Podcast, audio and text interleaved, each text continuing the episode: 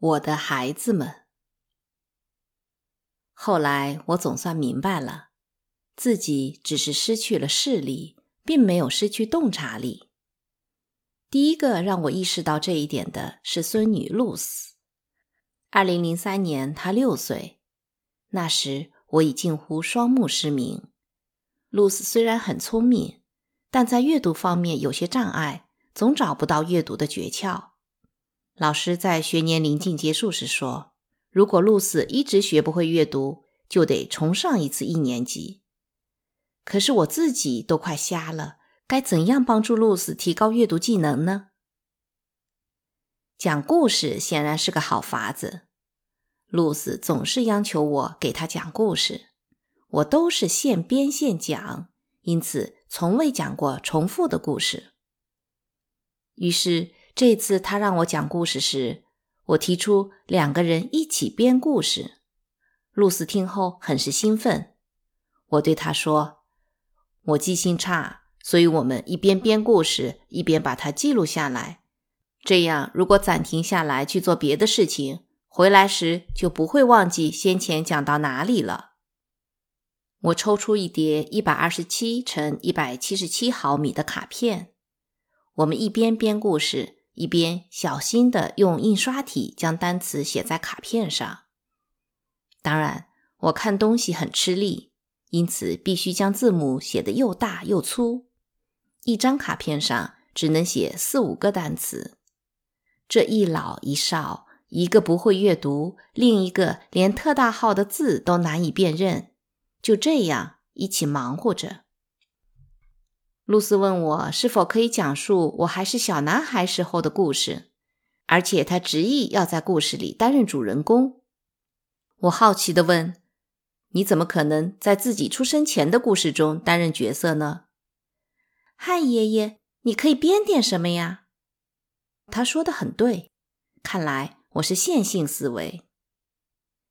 于是，新书《小露丝和一个叫做爷爷的小男孩的奇遇》。诞生了，我们的故事完全是《糖果屋历险记》和《杰克与魔豆》的结合体。这些传统童话里的老太太和巨人最后都改邪归正了。由于对那两个原创故事了解甚少，小爷爷在我们的故事中既多疑又不果敢，而露丝则总是信赖别人又敢于冒险。写完几张卡片后，我跟露丝说：“我想再看一下我们是如何描述老太太的。”于是对她提出要求：“请翻翻这些卡片，找找老太太第一次出场是什么时候。怎样找到写有老太太的卡片呢？老 old 的第一个字母 o 是一个圆圈，因此你要找以圆圈开头的单词。”露丝找到了。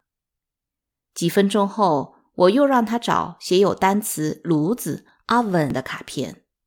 我说：“这个单词开头的字母也是一个圆圈，但在圆圈后面的是字母 V，看上去像一个向下指的箭头。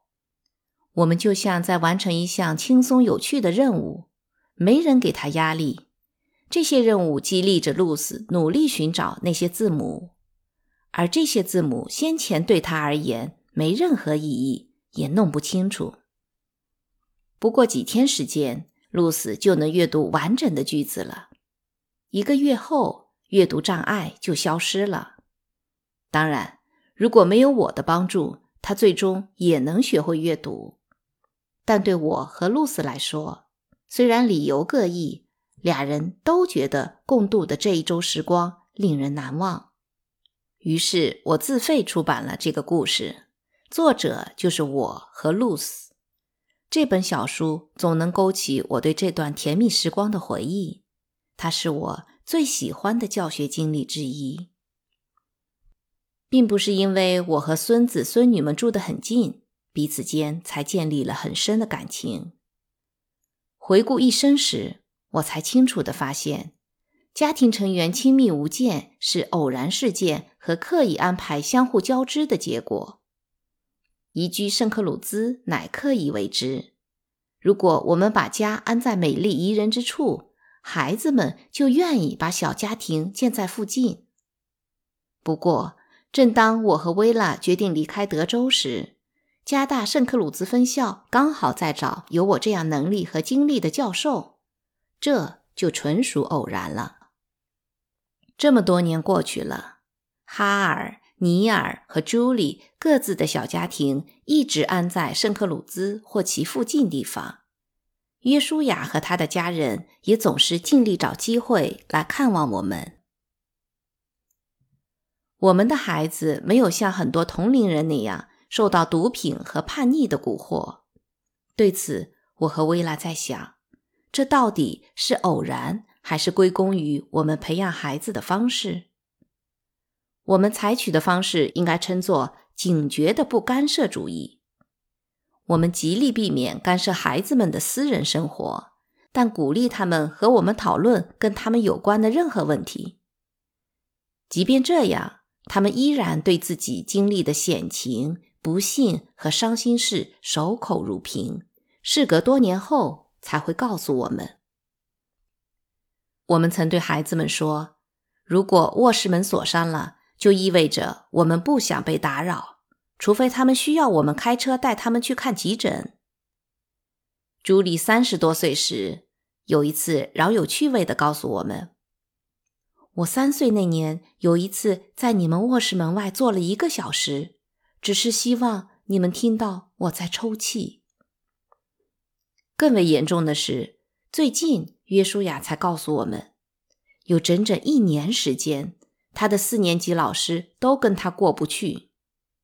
约书亚抱怨说：“我真希望你们早就知道这件事。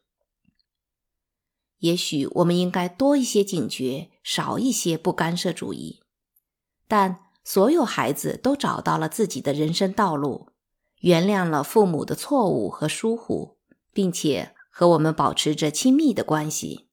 他们彼此之间的感情也很好。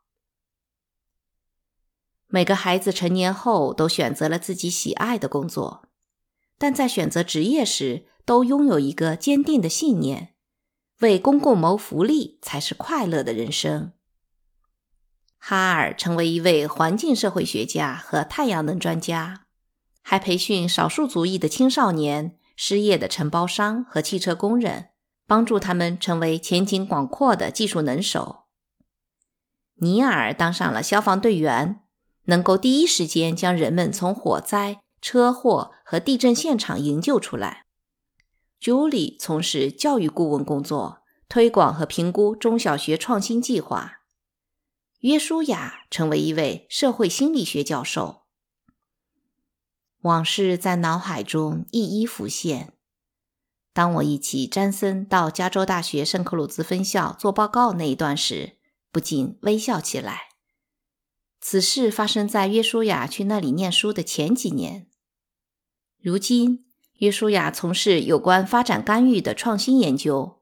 提高了最弱势少数族裔的成就动机和学习成绩。他的研究对詹森的错误观点予以有力的回击，远比当时我和其他人的反驳来的有效。